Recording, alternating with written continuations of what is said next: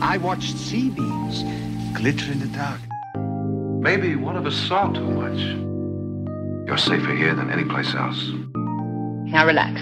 Close your eyes. Just listen. Bonjour et bienvenue dans Année-Lumière, l'émission qui parle de cinéma une année à la fois, en partenariat avec le magazine Cinématiseur et Tsugi Radio. C'est comme d'habitude Thibaut qui vous parle et on se retrouve à nouveau pour parler d'une année de ciné en particulier avec un invité. Et avant de démarrer, souvenez-vous, si vous aimez l'émission, soutenez-la via le site Tipeee. C'est libre et sans engagement et ça se passe sur tipeee.com slash année-lumière. Ce mois-ci, mon invité est membre des podcasts 2 heures de perdu et Kumité, mais aussi et surtout scénariste de séries télé. Elle est notamment derrière les mots et les intrigues de Balthazar ou de HPI sur TF1. Et elle est à l'écriture de la future série d'horreur de Netflix, Endless Night, et de l'une des toutes premières séries françaises de Disney+, Weekend Family. Cette personne formidable, c'est Julie Anna Grignon. Salut Julie. Salut Thibaut. Comment ça va? Bah ça va, je suis toujours contente de t'entendre parler de mon CV comme ça, ça me rappelle. Voilà, donc n'hésitez pas à l'engager.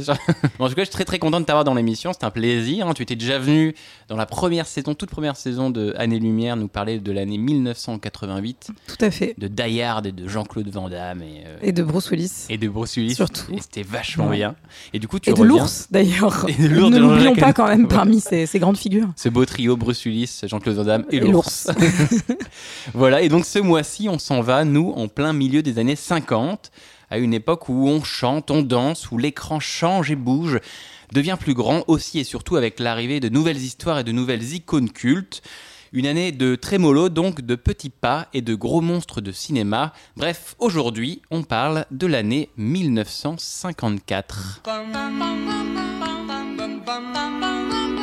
bum bum bum bum bum bum bum bum bum bum bum Mr. Sandman Bring me a dream bum bum bum bum Make him the cutest that I've ever seen bum bum bum bum Give him two lips like roses and clover bum bum bum Then tell him that his lonesome nights are over Mr. Sandman des Cordettes, on écoutait ça en 1954. Pourquoi tu as choisi cette, cette année-là, 54 Pourquoi cette période-là, Julie euh?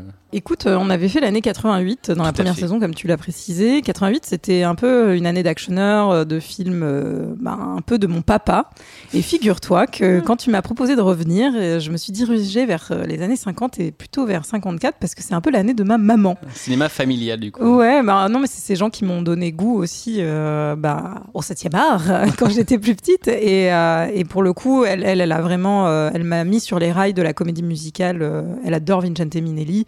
Et donc, je me suis dit, quoi de mieux que l'année 54, justement bah, C'est une année de cinéma qui est en plus assez fournie. Tout à fait. Voilà, une dimension intime presque du cinéma, en tout cas de la découverte du cinéma. Merci à toi, Julie, pour ça. Alors, 54, euh, c'est l'année de la fin de la guerre d'Indochine et le début de la guerre d'Algérie. C'est également l'année du début de la présidence de René Coty, tant adoré par OSS 117, ou encore de la première grève de rein dans un hôpital de Boston. En 54, les gens pouvaient découvrir les deux premiers tomes du Seigneur des Anneaux de J.R.R. Tolkien, regarder les nouvelles séries Lassie et Rintintin à la télévision et se ruiner les dents sur une nouvelle friandise à la mode, le carambar. Mais 54, c'est aussi et surtout du cinéma. Et cette année-là, les spectateurs américains avaient le droit à non pas un, mais deux Alfred Hitchcock, Fenêtre sur cour et le crime était presque parfait. Ils avaient aussi le droit au charme de Marlon Brando dans Sur les quais, au magnétisme d'Humphrey Bogart dans Ouragan sur le Cane, ou encore à l'impressionnante Joan Crawford dans Johnny Guitar. De l'autre côté de l'Atlantique, les Français, eux, se pressaient dans les salles pour voir Alibaba avec la star Fernandel, Si Versailles m'était compté de Sacha Guitry, ou encore Touchez pas au Grisby avec Jean Gabin, quand le reste du monde applaudissait notamment le magnifique La Strada de Federico Fellini. Mais cette année-là, on l'a dit, les gens dansaient, les gens chantaient, puisque nous étions en plein âge d'or d'un genre emblématique d'Hollywood, qui remplit alors les salles et les cœurs des spectateurs, avec des noms qui font rêver. Bing Crosby, Gene Kelly, Fred Astaire, Judy Garland, un genre au cœur de notre premier thème. What a day this has been. What a rare mood I'm in. Why, it's almost like being in love.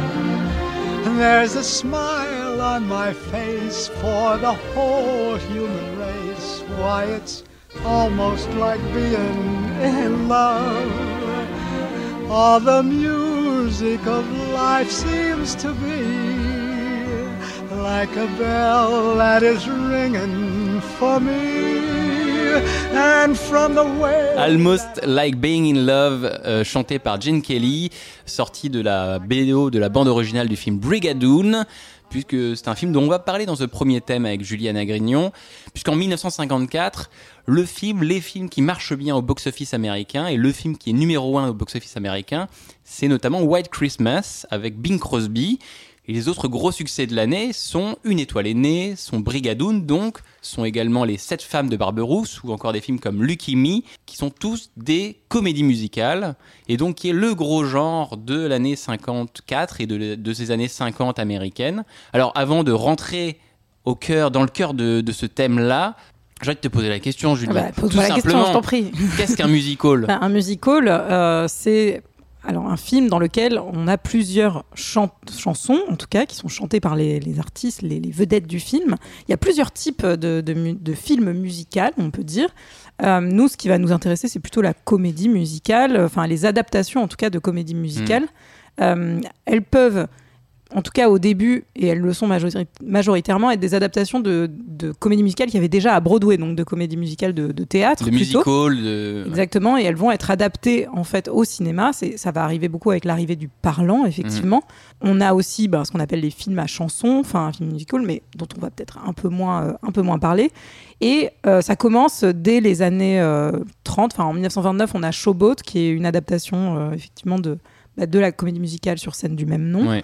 Et dans les années 30, on va avoir une période dorée, enfin qui est vraiment qui a une Un un premier espèce âge d'or, véritablement. Ouais, il y a un vrai éclat, il y a une vraie énergie. Enfin, les, les décors sont somptueux. On est, on est dans quelque chose de, de très, euh, très esthétique. Euh, Voilà. on- Enfin, de toute façon, on va voir que la comédie musicale, c'est un genre où tu peux pas trop te louper, euh, que ce soit pour des raisons de précision, des raisons de, Chorégraphie. chorégraphie, euh, de, de synchronisation, de, de, de plein de Il choses. n'y a pas trop d'impro, quoi. Non, il n'y a pas trop d'impro, mais moi, c'est ce qui fait que j'aime beaucoup ce genre aussi, c'est que je trouve qu'il y a un effort de, enfin, de collectif aussi. Ouais. Il y, a- il y a tout le monde œuvre pour la, la même œuvre. Enfin, il y a, il y a un travail de groupe, il y a un C'est travail de- impressionnant, quoi. Et c'est très impressionnant.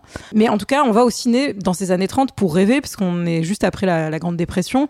Donc il y a aussi ce besoin bah, d'aller voir autre chose au cinéma et d'aller se changer les idées.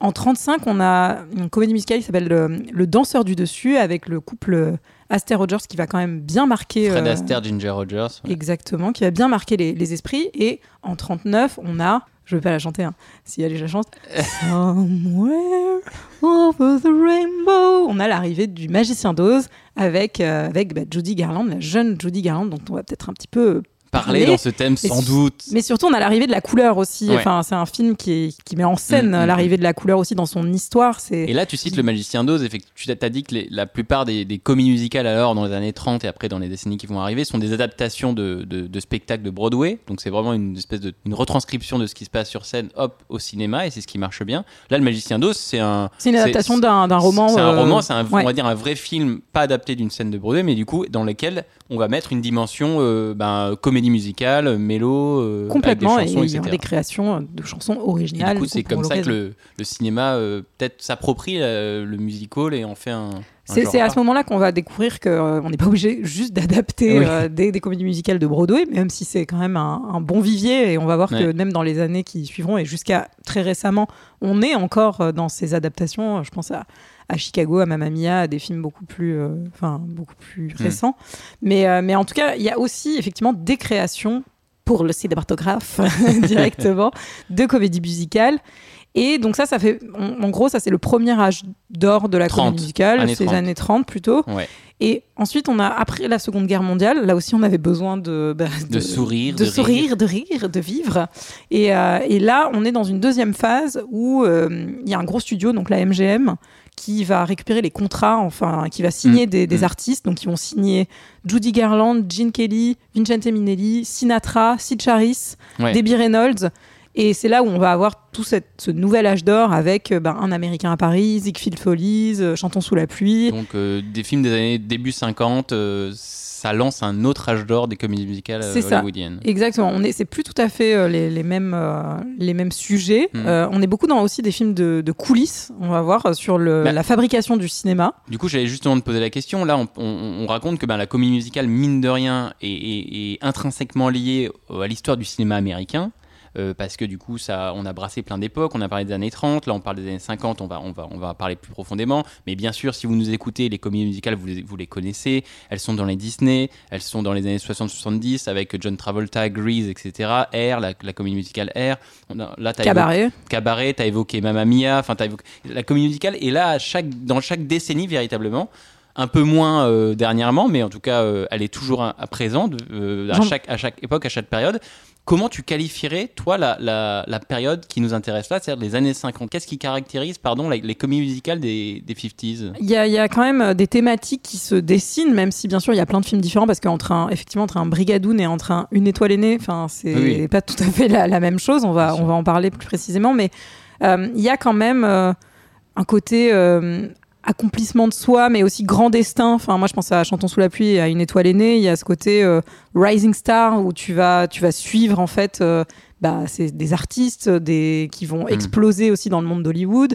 Euh, Il y a une notion de mouvement aussi, même dans la façon dont c'est filmé. On est, on est sur des, des, enfin, des techniques euh, de cinéma, mais c'est marrant parce que ça connectera aussi avec notre, notre troisième thème, comme si cette émission avait été construite Voilà, au final. bien jusqu'au troisième thème finalement. parce que- Mais euh, mais il y a des, en tout cas, il y a des nouvelles façons de filmer aussi. Mm. Il y a des nouveaux, enfin, des nouveaux procédés. Moi, c'est ça, en tout cas. Cette comédie musicale des années 50, elle est vraiment, euh, enfin, ça, ça, ça va vers l'avant. Exactement. Après la guerre, du coup, hop, il faut remettre, remettre le, il faut retourner de l'avant. On oublie la guerre est passée, et du coup, on, on va vers l'avant, et du coup, la musicale tire le peuple américain comme ça un peu vers. C'est la calèche. c'est la calèche Tout à fait. qui tire. euh, et, C'est et- chevaux. Et voilà. Et qui est-ce qui dirige ces chevaux euh, Qui est-ce qui est l'un des, des grands monsieur qui dirige ces chevaux dans les années 50 C'est un acteur qui s'appelle Gene Kelly, Eh ben oui, tout à fait. euh, ce bon Gene Kelly. qui est une des euh, grosses restas des années. du Alors méga années 50. rosta, euh, c'est intéressant parce que lui, pour le coup, il arrive d'une d'une famille. Enfin, son enfance, il est dans une famille nombreuse. Ouais. Il adorait le sport. Euh, Ouais. vraiment, il faisait genre natation, baseball, hockey, etc. Quarterback aimait- au lycée. euh, ouais, c'est ça. Euh, foot, non, ouais, c'est ça. Euh, en plus, euh, football Oh là américain, euh, je sais pas s'il était quarterback, mais. Et euh, en fait, il aime pas trop la danse au début. Et finalement, il va, il va faire un duo avec son frère. Et ça va s'affiner au fur et à mesure. Sa famille va même monter un, un studio de danse. Ben, il va se diriger vers ça tout doucement. Il va commencer à Broadway. Il va être repéré par euh, David Oselznick, qui va pas le faire jouer. qui est euh, donc un producteur américain euh, Tout à fait. film. il va le, le- un peu le garder sous son coude et finalement il va, il va le prêter. Et là commence le début d'une grande carrière. Parce que Gene Kelly, c'est un acteur, donc on en a parlé, que vous avez déjà pu voir dans des films comme Un jour à New York. C'est l'acteur évidemment de Chantons sous la pluie. Forcément déjà vu cette scène de Gene Kelly qui danse sous la pluie après avoir dit au revoir à Debbie Reynolds. Un Américain à Paris et, Bri- et en 1954, il fait Brigadoon et un autre film qui s'appelle Deep in My Heart. Ce qui est intéressant aussi avec Jen Kelly, c'est qu'il n'est pas seulement euh, comédien, il est aussi chorégraphe et Ouais. ça va lui valoir euh, un peu des, bah, des piges, quoi, du boulot. euh, Enfin, pour le coup, ça, ça aide. Ouais. Et il va aussi être réalisateur à un moment. C'est-à-dire qu'il va co-réaliser Chantons sous la pluie. Il va aussi réaliser beaucoup plus tard euh, Hello Dolly avec Barbara Streisand. Mhm.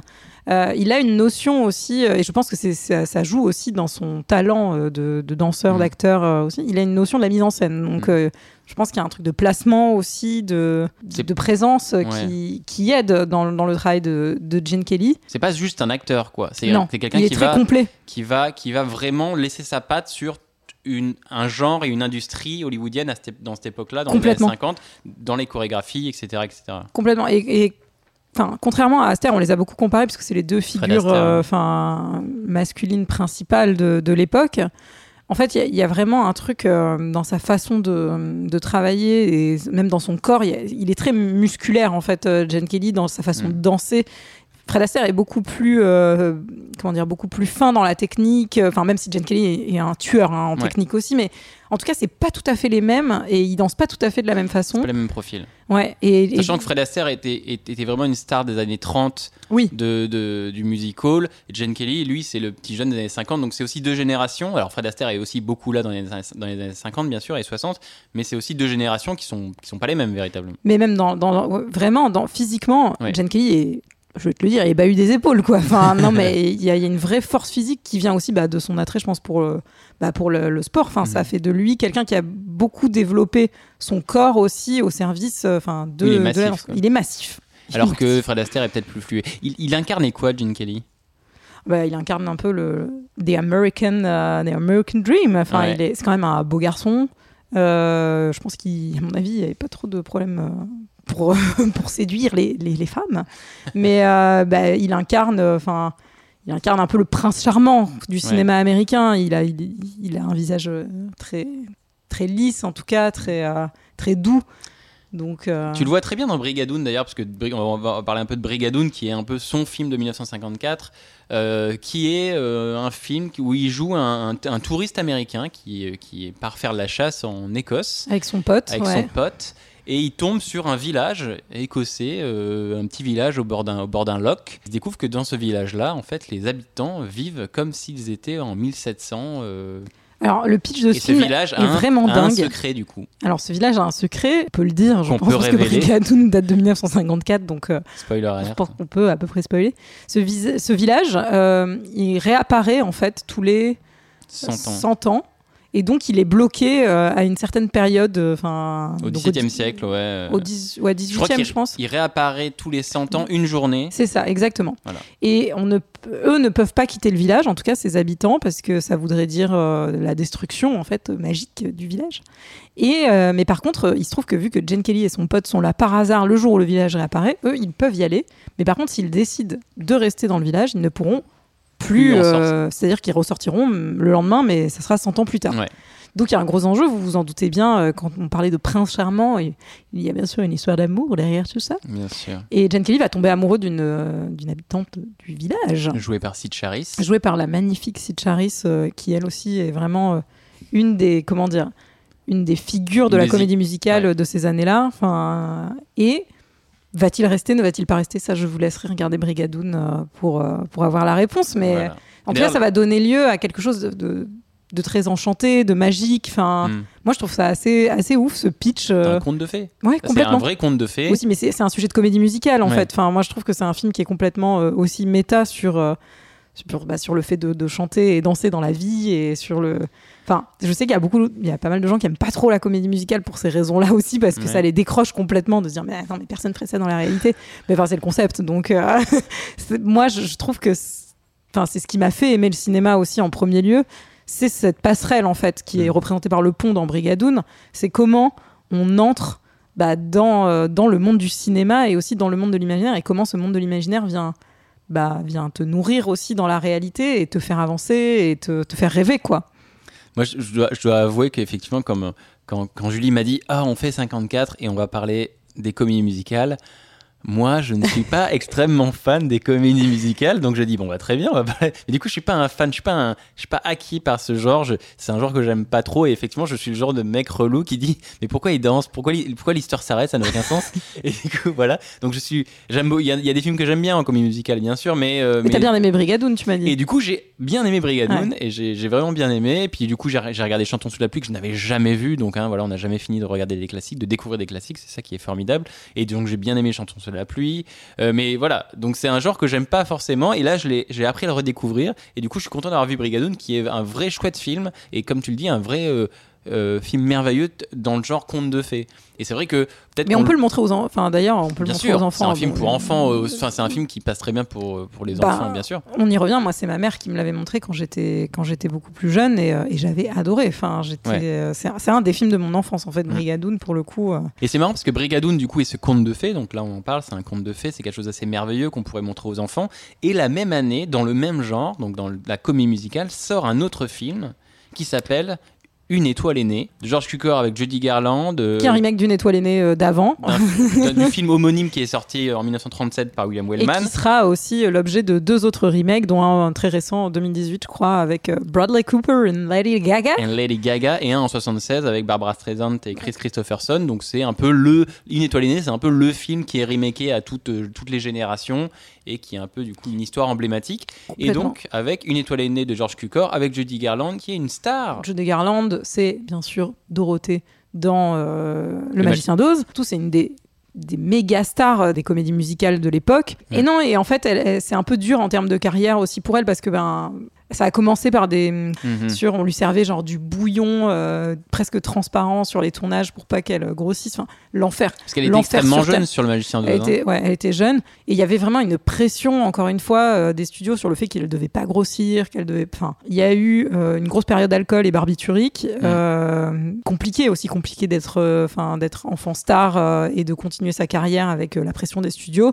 Et c'est ça qui est intéressant dans le Star Is Born, c'est que pour le coup, ça raconte, alors ça raconte pas exactement ça, mais ça raconte la pression aussi des studios euh, sur euh, les vedettes et euh, la célébrité bah, dans ces années-là Mm. aussi. Donc pour peut-être donner le pitch de de Star Is Born, ouais. une, une vedette masculine de cinéma qui va rencontrer donc le personnage de Judy Garland Ouais. et qui va bah, tomber amoureux d'elle et en même temps l'aider, euh, enfin plus ou moins à, à devenir une, une star de cinéma dans ces années, une star de la comédie Mhm. musicale justement. Il va la révéler, entre guillemets. Il va complètement la révéler, mais du coup, au plus elle, elle va euh, percer, entre guillemets, euh, ouais. au plus lui, il va décliner. Et en fait, c'est sur le, le star system, en fait. Comment euh, Hollywood fabrique des vedettes pour aussi euh, ben, s'en débarrasser, entre guillemets, euh, sur... sur d'autres périodes, Ouais. comment la, en fait, la nouveauté, les générations s'en- s'en- s'enchaînent les unes après les autres, et comment, euh, bah, comment tu peux te retrouver euh, Mm. dans un désespoir total, et donc ils vont tomber amoureux, ils vont se marier, et, euh, et de manière tragique, les destins vont se croiser. Enfin, voilà. Et c'est drôle parce qu'effectivement, les deux premiers films de Une étoile est née, donc les deux premières versions, 1937 et 1954, là, vont se concentrer sur la dimension musical et cinéma, euh, donc Hollywood, alors que du coup, les versions les plus récentes, donc 76 avec Barbara Streisand le- et euh, Une étoile est née avec Lady Gaga et Bradley Cooper, vont, ça va switcher vers le monde de la musique. Mais ce qui est plutôt logique au final, parce que l'âge d'or de la comédie musicale, il est effectivement dans ces années-là, euh, aussi. Donc ces deux premières versions, elles sont là-dessus parce que c'est euh, bah, c'est le, top du top en voilà, fait à cette époque-là. Euh, faire euh, la même chose dans les, dans la comédie musicale dans les années 70. Ça n'aurait pas complètement fonctionné, je pense, parce que c'est pas tout à fait les mêmes, euh, les mêmes enjeux, même euh, sociétaux. Et pour le coup, dans la, la version des années 70, c'est c'est les rockstars. Enfin, Ouais. c'est vraiment, euh, c'est avec Chris Christopherson. Donc, euh, et dans la version bah, Bradley Cooper, c'est plutôt le monde de la country, mais de la pop musique surtout parce que Lady Gaga et, et comment on façonne. Parce que c'est ça qui est intéressant aussi dans, les, bah, dans toutes les versions, mais particulièrement dans la celle de 54, c'est comment on façonne une star et comment le système va façonner une star. C'est-à-dire qu'il Mm. y a toute une, euh, toute une phase où. euh, où il y a un, un relooking en fait de Judy Garland où euh, il y, a, il y a trois mecs autour d'elle bien sympa ils font non c'est le problème c'est son nez le problème c'est ses cheveux le problème c'est sa bouche le- et en fait elle ressort et elle est et elle est complètement euh, complètement métamorphosée et donc elle croise euh, elle croise euh, bah, la vedette James masculine Mason, ouais. James Mason qui est amoureux d'elle et qui lui dit non non non non en fait mais du coup c'est encore un homme qui se prononce sur sa enfin bah, sur sa façon d'être et sur son physique et sur son et en fait je trouve que c'est plutôt bien fait cette espèce de système qui vient euh, te changer. On lui change son nom carrément euh, parce qu'on lui dit ça marchera Elle jamais s'appelle euh, Esther et elle devient euh, Vicky. Vicky, ouais. et, et en gros, il y a, y a ce, aussi ce- cette vision de, de la pression, en tout cas, euh, bah, que c'est déjà euh, de, de devenir une vedette dans le milieu euh, hollywoodien, mais aussi d'être une femme au milieu de tout ça. Enfin, c'est euh, Donc c'est vrai que c'est un- c'est c'est un- c'est des films, ou en tout cas c'est c'est des films qui font des analyses d'un système qui est mortifère, enfin, qui, prend les gens et qui les détruit, et qui... euh, c'est très brut en fait comme film. Moi, je trouve euh, Star C'est Is assez Born, violent, hein, c'est très, euh, c'est très violent. Ça, hein, c'est- J'ai l'impression que c'est un film un peu méta pour Judy Garland. C'est un film qui, qui, qui- Ça avec Judy Garland qui parle aussi de la vie de Judy Garland. Oui, mais ça l'est, ça de manière euh, complètement euh, tragique aussi, parce que Judy Garland, des années plus tard, euh, aura un accident, enfin, avec une overdose. Alors on ne sait pas si c'est un accident, si c'était volontaire. Enfin, il y a une espèce de, de flou là-dessus. Mais, euh, mais elle finit comme le personnage masculin, en fait. euh. Oui, parce que pour mettre un peu de contexte, Judy Garland, quand elle fait Une étoile est née en 54, ça fait 4 ans qu'on l'a pas vue sur les écrans. Bon, elle, elle, est, elle, a quitté Hollywood pour repartir dans le musical, pour refaire de la scène. Et c'est une star en Europe, notamment. Elle fait de la scène, ça marcherait très bien. Mais du coup, elle, est- elle s'est éloignée de ce monde hollywoodien qui, tu l'as raconté, là, pendant des décennies, l'a, l'a détruit. Et là, du coup, elle revient dans Une étoile est née pour raconter une histoire qui, en creux, est aussi un peu la sienne, qui sera du coup un succès, où elle aura des nominations et ce sera un succès aussi public. Elle fera pas énormément de films après. C'est-à-dire que là, on est en 54, elle va faire juste 5 films avant sa mort Mm. et elle mourra à 47 ans en 69.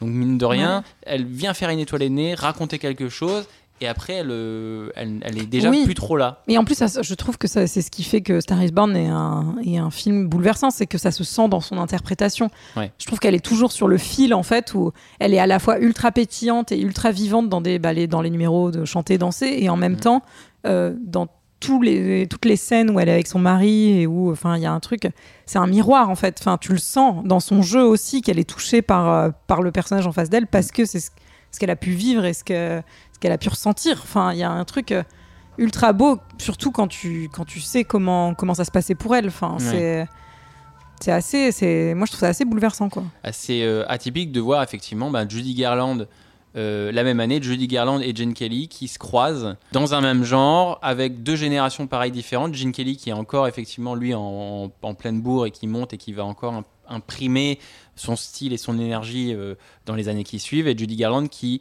était une énorme star dans les décennies précédentes de ce genre-là en, en partie et qui vient dire, on va dire, euh, pas dire au revoir parce que c'est pas le terme, elle fera, de- elle fera euh, jugement à Nuremberg, qui la fera encore nommer à l'Oscar après, donc elle, elle, elle- elle sera encore là, mais entre guillemets. d'ailleurs en parlant si- d'Oscar c'est vraiment euh, scandaleux parce que là elle est nommée pour l'Oscar Ouais. et elle l'a pas. Et je crois que c'est Grace Kelly qui l'a, Ouais. mais pour un truc, mais, mais que personne ne se souvient. Pardon, s'il y a des gens qui adorent ce film, euh, je m'excuse, mais, mais en vrai, ça montre, jusqu'au bout, ça montre que le système, il est, bah, il est pourri aussi. Enfin, il y a un côté, euh, c'est elle en fait qui aurait dû l'avoir Mm. cette année-là. Tout le monde s'accorde à le dire, et jusqu'au bout, en fait, euh, le, Mm. enfin. Hollywood n'aime pas qu'on n'aime pas trop qu'on qu'on le Ouais. mette en doute et qu'on le, qu'on le questionne en tout cas. Mais en tout cas, c'est vrai que c'est intéressant toujours ces films-là qui font des autopsies un peu d'une industrie qui fonctionne, euh, qui fonctionne pas vraiment euh, comme il faudrait. Et c'est drôle que Judy Garland en soit, euh, en soit l'incarnation dans Une étoile aînée, donc sorti en 1954. Voilà qui conclut parfaitement ce premier thème et voilà qui devrait vous donner envie de, de vous jeter à corps perdu dans la comédie musicale. Eh bien, on s'en va sans plus tarder vers le second thème de notre émission sur 1954. Vous êtes toujours en train d'écouter Anne et Lumière et on est toujours avec Juliana Grignon.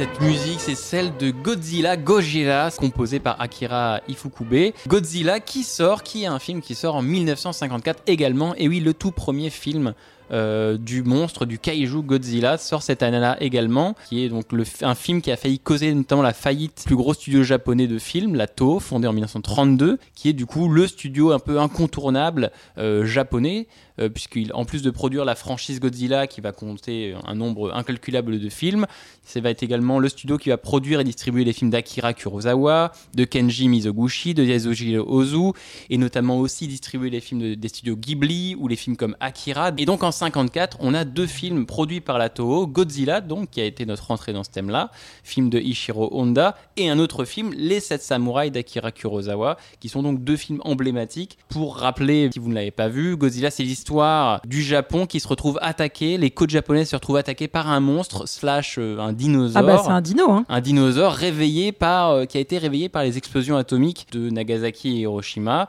et qui va se diriger dangereusement vers la capitale de Tokyo. Et donc les êtres humains vont essayer de l'arrêter ou en tout cas de comprendre d'où il vient. Euh, toi, tu te souviens, Julie, de la première fois où tu as vu Godzilla? Bah, Le alors, film de 1954, le Ben, tout premier je film? m'en souviens pas vraiment parce que je l'ai vu, euh, je pense, assez jeune et enfin à la fac, je crois, euh, Ouais. quand j'étais arrivée à Paris.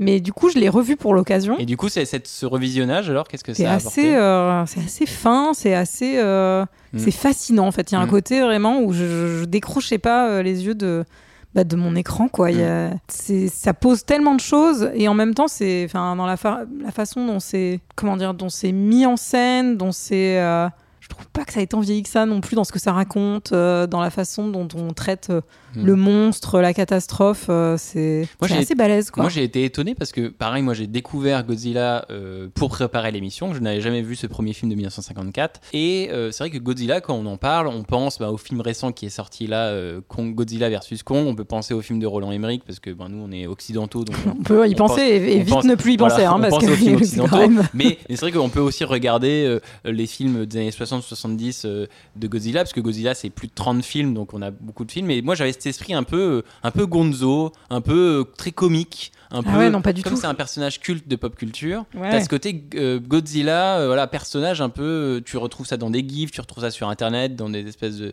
de choses un petit peu rigolotes. Donc, t'as Ah oui. t'as- voilà, t'as cette dimension un dû, peu. t'as un dû être, euh, être surprise du coup. quand tu tombes sur le Godzilla de 1954, c'est un vrai film dramatique, extrêmement euh, sérieux et sombre, euh, et un vrai état des lieux sur euh, qu'est-ce que c'est le Japon dix ans après euh, la fin de la Seconde Guerre mondiale et dix ans après euh, les deux bombes atomiques. Pour le coup, je l'ai vraiment. En plus, moi, je l'ai vraiment vu comme une réponse, euh, enfin, au cinéma américain, puisque j'ai même dans l'ordre dans lequel on, j'ai préparé l'émission, j'ai vu Godzilla, euh, enfin, à la fin.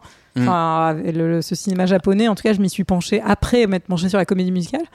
Oui, c'est clair qu'ils vivaient pas la même chose des deux côtés. Enfin, il y a un vrai propos, de toute façon, dans Godzilla euh, par rapport à ça, et il y a une vraie importance de ce film à l'époque où il sort. C'est vrai que tu as, cette dimension où tu as les scientifiques qui vont questionner ben, euh, euh, l'impact, ben, bien sûr, de, de l'homme sur la nature. Tu as cette vraiment dichotomie de euh, l'homme, la nature, la technologie. Ce côté, est-ce que l'homme peut devenir un dieu On peut faire certaines choses, est-ce qu'on doit les faire véritablement? C'est aussi un film de deuil où les personnages, tu sens qu'ils ont vécu quelque chose d'horrible il y a quelques années. Ils ont, ils ont survécu. Mm. Enfin, c'est un film sur ce que c'est de survivre aussi. De... Moi, ce que je trouve intéressant, c'est qu'il y a déjà un propos écologique euh, derrière. Dans, enfin, Ouais. dans, euh, non, on va peut-être pas tuer Godzilla en fait parce que Godzilla, euh, enfin, c'est pas, euh, c'est- enfin, c'est pas sa faute en fait. Il Mm. y a un côté, c'est la nature, c'est la terre, c'est. À nous de nous adapter. c'est à nous de nous adapter ouais. à Godzilla. Enfin, en tout cas, il y a déjà ces questions-là qui, dans le cinéma japonais, en plus, enfin, on pourra les retrouver bah, dans Prin- Princesse Mononoke, Bien dans d'autres films comme ça. Mais, mais je trouve que je m'attendais pas du tout. Enfin, je m'en rappelais plus.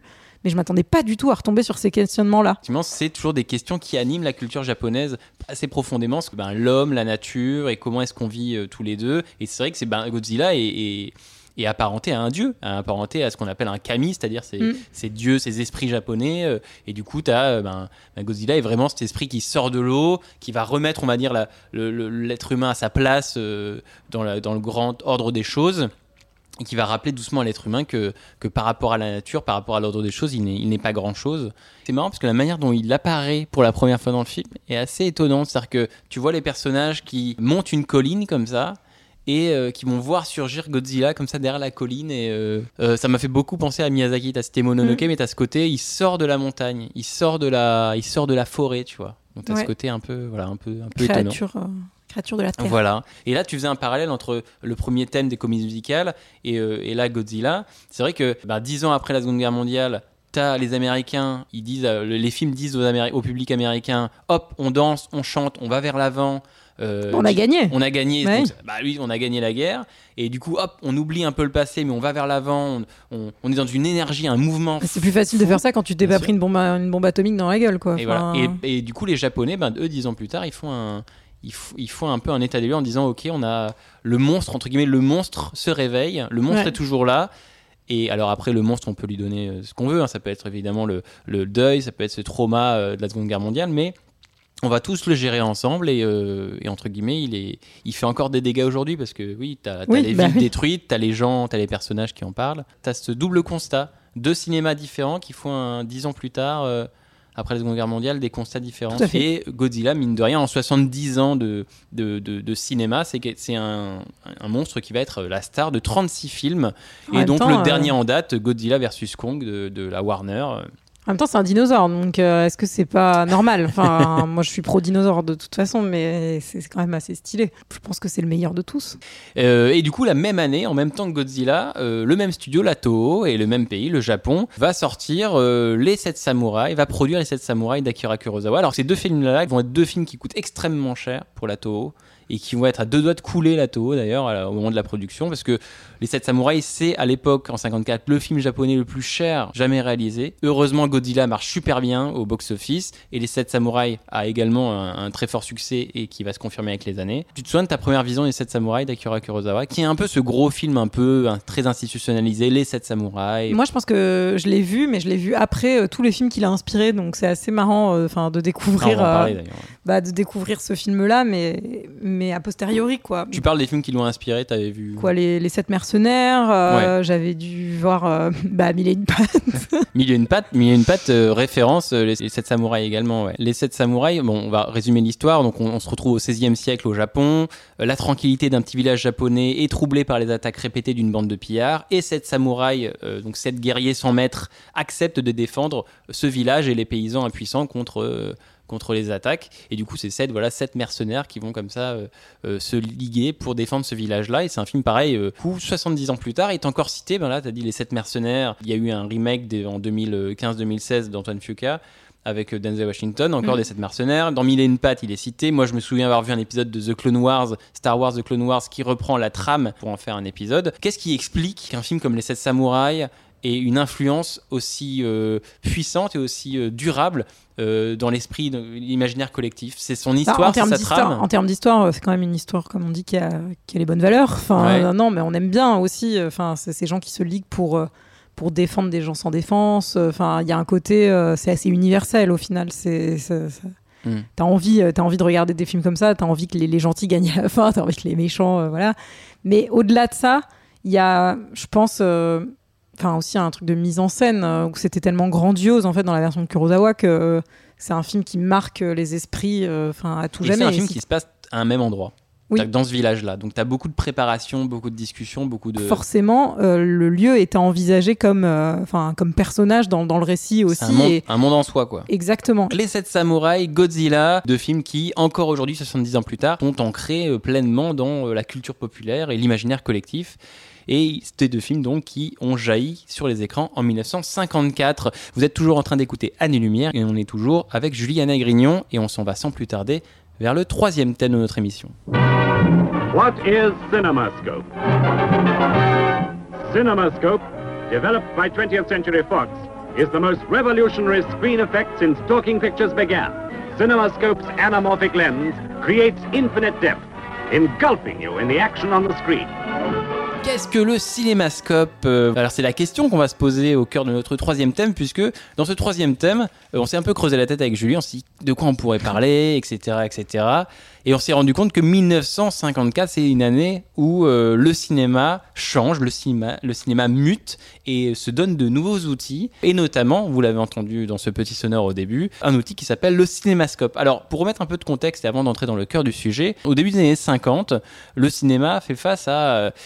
une menace qui arrive grandissante puisque il y a l'arrivée de la télévision qui arrive dans les foyers. Ah, Et, euh, cette saleté de télévision. saleté de télévision euh, qui arrive dans les foyers et qui va avoir un impact euh, violent directement sur le cinéma puisque en 20 ans le nombre de tickets vendus au cinéma divisé par 4 donc effectivement on a un impact de la télévision qui est vraiment violent sur le cinéma les masses quittent les cinémas et vont vers les networks, vers la télévision. Et du coup, là, le petit monde du cinéma se pose la question. Comment est-ce que je vais faire? Comment est-ce que je peux faire pour garder les spectateurs et qu'ils continuent à aller voir les films euh, en salle? Un début de réponse va arriver dans les années 50 le 30 septembre 1952 pour être précis, puisque aux États-Unis va sortir un film qui s'appelle This is Cinerama. Qu'est-ce que le cinéma? Ben, C'est tout simplement trois projecteurs mis côte à côte qui vont projeter Trois morceaux de trois film morceaux de film côte à côte. Et pour du avoir coup, une image euh, beaucoup plus large. Trois en fois fait, plus large. euh, tout à fait. Voilà. Trois fois plus de plaisir. Dans les années 40-50, le cinéma reste un, cinéma qui est au format 4 tiers, c'est-à-dire un format qui est relativement euh, carré ou en Et tout qui cas du coup ne gagne pas vraiment à être projeté par rapport à bon alors les télés n'étaient pas non plus immenses à l'époque Voilà. mais mais en tout cas il n'y a pas d'ajout euh, cinématographique euh, dans le fait de de, de voir le, le film au cinéma en termes de format en Voilà, c'est un format qui est extrêmement, qui est, qui est plus carré qu'un format large véritablement. La solution que propose le Cinérama en 1952, c'est de d'étendre horizontalement euh, l'image pour proposer du coup ce qu'on appelle un écran large, le widescreen. Pour nous, c'est une évidence puisque nous, les, à chaque fois qu'on va au cinéma, forcément, on a l'écran large, forcément, on a quelque chose de, de horizontal et, de, et qui remplit tout l'écran. Mais à l'époque, les cinémas, ben, ils sont pas du tout en écran large, ils sont euh, carrés et c'est du 4 tiers et, euh, et c'est du coup un peu réduit. Et du coup, c'est une véritable révolution. Et du coup, cette idée-là posée par le Cinérama, eh ben, ça tombe pas dans l'oreille d'un sourd à Hollywood. Et la Fox, en 52, va prendre cette idée du Cinérama et va proposer le cinémascope. Alors, qu'est-ce que c'est le cinémascope? En gros, c'est compresser l'image que tu es en train de, de- de filmer sur la pellicule pour que le projecteur qui va la projeter projeter après la, la, La décompresse. la décompresse, quoi. En fait, c'est une lentille, qui est une lentille créée par un Français hein, qui s'appelle Henri Chrétien, qui est euh, l'idée du l'hypergonard. C'est-à-dire que c'est une lentille qu'on met devant la caméra euh, avec laquelle on filme. Ouais. Et du coup, effectivement, qui va prendre l'image et la réduire et la faire rentrer sur une, une pellicule, on va dire, normale. Et du coup, c'est la même lentille, on la met à la projection. Et du coup, cette petite image, Elle grâce à la lentille, l'image, en fait. voilà, elle va être euh, remise effectivement en grand. Donc c'est faire rentrer une grande image sur le même espace de pellicule qu'avant. Et ça, les Américains et les studios, ils adorent. Bah, ils kiffent. Surtout, on retrouve un peu du monde en salle. C'est une, vraie solution, en tout cas pour eux. Ça- euh, Et du coup, c'est Fox qui, qui est le premier studio à, à- à prendre ça en main, à proposer cette lentille-là, euh, Mm. et qui du coup produit comme ça en 53 trois premiers films La tunique d'Henri Coster, Comment Mm. marier un millionnaire avec Marilyn Monroe et Tempête sous la mer de Robert Webb. Trois films qui sortent en 53 et qui arrivent du coup dans ce nouveau format qu'ils qu'ils appellent Cinémascope. Et là, c'est fou. Parce que du coup, dès que ces trois films sortent là, ça cartonne. c'est la révolution. C'est la révolution et, tu- et du coup ils vont louer leur service cinémascope aux autres studios. Et ouais, ils, sont, malins. à la ils ont le nez creux. hein, ils ont le nez sont creux. malins. Mais il y a, il y a aussi, une- on va avoir une vague de d'autres, euh, enfin d'autres techniques et d'autres technologies qui vont être lancées par d'autres studios. On a le Superscope qui sera utilisé par la RKO. Ouais. On a la Vitavision par Paramount et la Ouais. Panavision.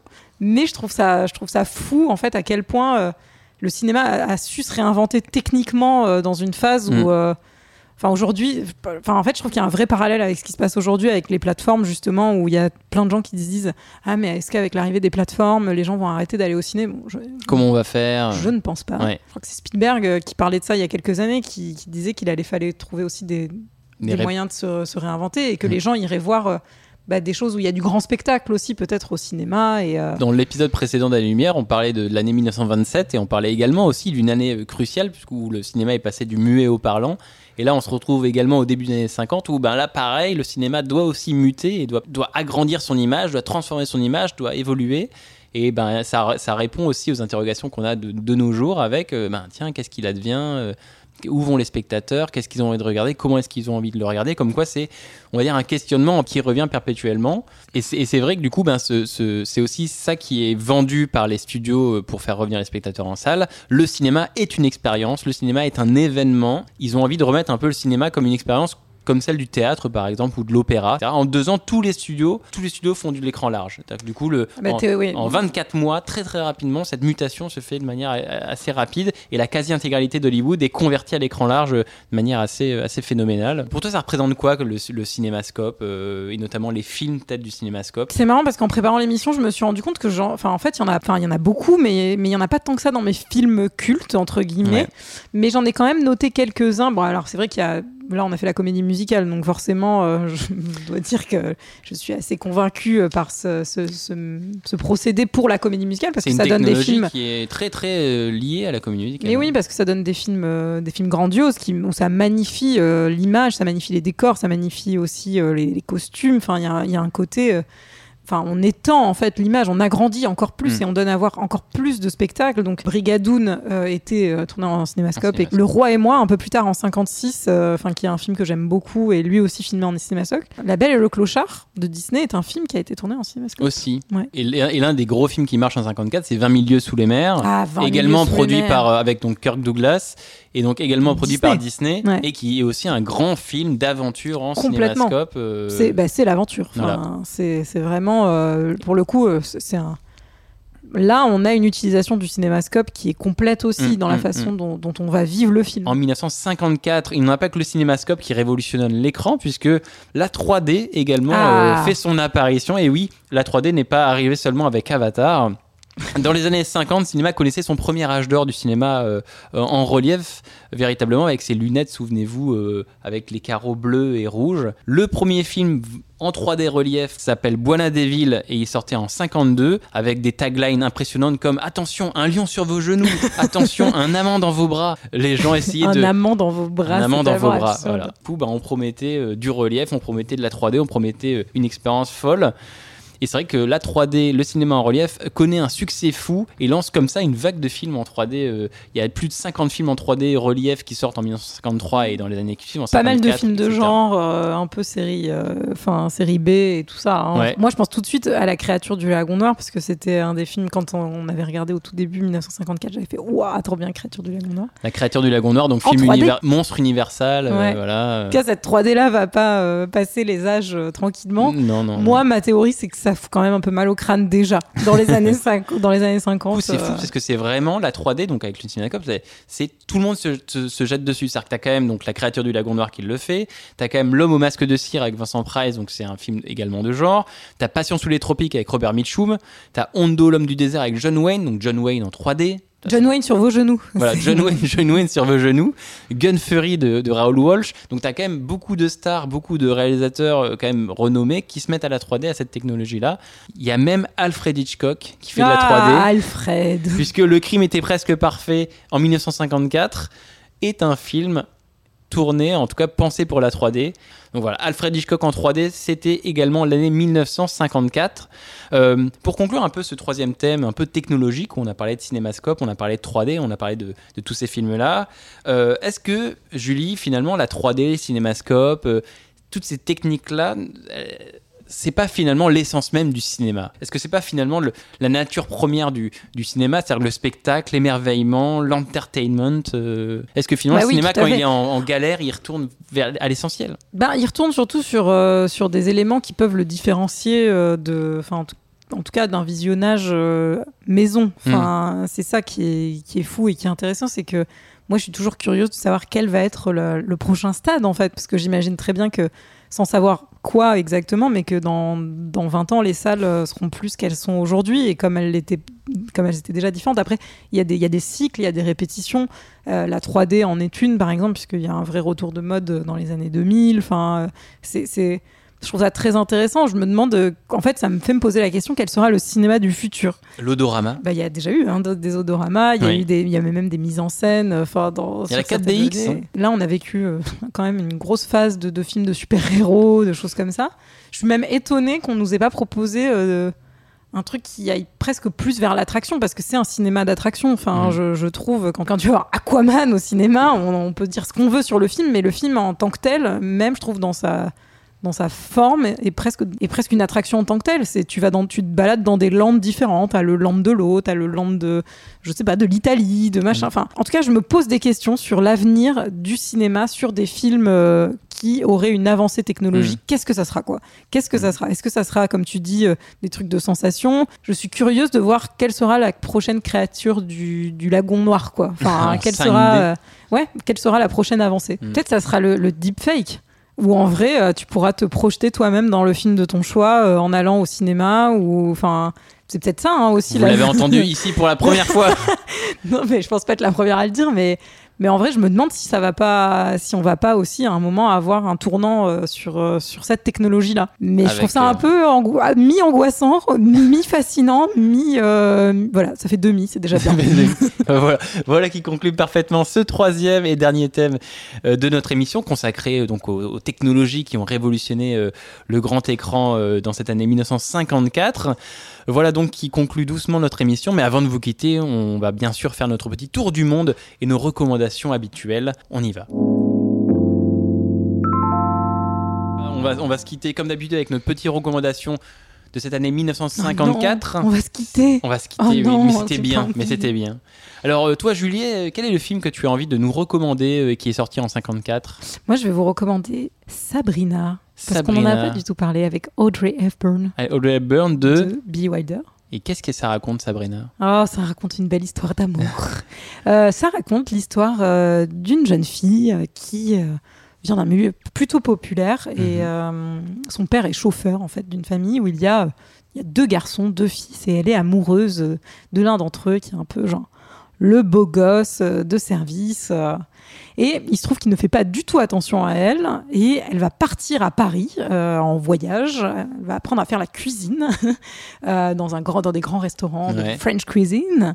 Et quand elle va revenir, elle va être complètement métamorphosée parce que c'est bien connu que quand vous venez passer un peu de temps à Paris, vous repartez comme une égérie de mode, Ah, en fait. Comme vous devenez Audrey Hepburn. Vous devenez automatiquement. à- C'est, voilà.